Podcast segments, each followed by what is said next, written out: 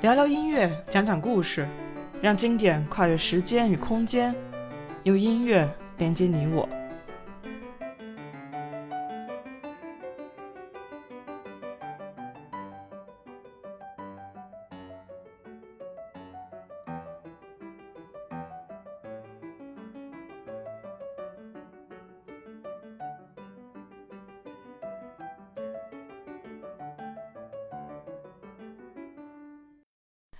大家好，我是王一农，一名在德国的古典音乐从业者。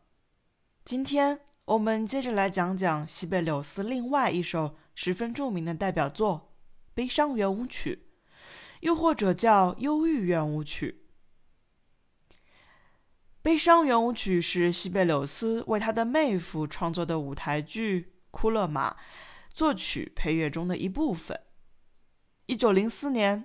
作为一首管弦乐小品单独发表，因为原本就是给舞台剧创作的配乐，整部作品在短小的篇幅中似乎转换了非常多的场景，让人听起来意犹未尽。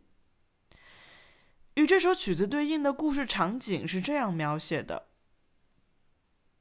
深夜，儿子守护在病入膏肓的母亲床前，由于过分劳累，他昏昏沉沉的。进入了梦境，他看见一缕玫瑰色的光透过窗子把房间照亮。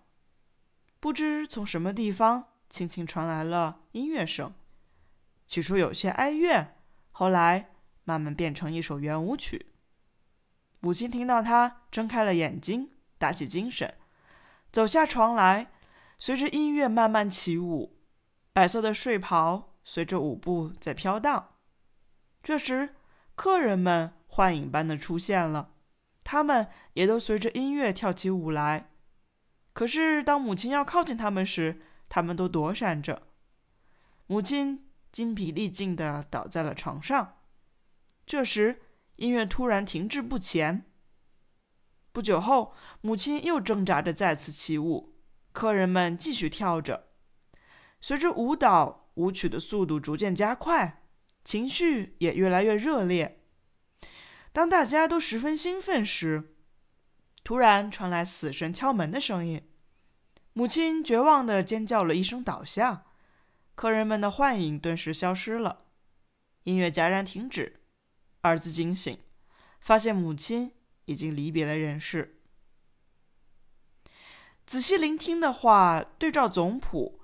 西贝柳斯写的每一个声部，用的每一件乐器，我们都能找到相应的人物、场景和人物动作。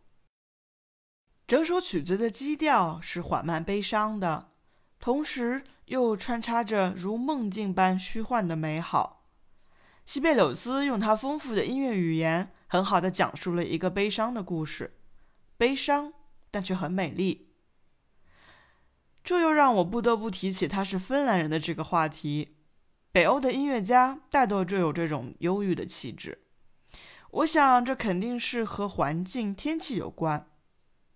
如果有喜欢听北欧摇滚乐或者电子乐的朋友们，一定明白我说的感觉。以后有机会也可以跟大家聊聊现代的北欧音乐人。西贝柳斯的这首《悲伤圆舞曲》，就是我在第三期《蓝色多瑙河》节目中提到的改编成维也纳圆舞曲节奏的曲子。当然，也只是尝试改编了其中的一个片段。除了乐队版本，还有钢琴独奏版。我个人很喜欢两位大师的指挥。卡拉扬将这首曲子处理得十分厚重，更具悲情色彩。主要体现在整体的速度的放慢，以及每一个乐句都是有准备的着重处理。而另一位是来自爱沙尼亚的指挥家帕沃耶尔维，他的处理则更轻巧一些，使得整个乐曲更具魔幻色彩。节目结尾为大家播放卡拉扬指挥的西贝柳斯悲伤圆舞曲。好了，本期节目就到这儿，下期见。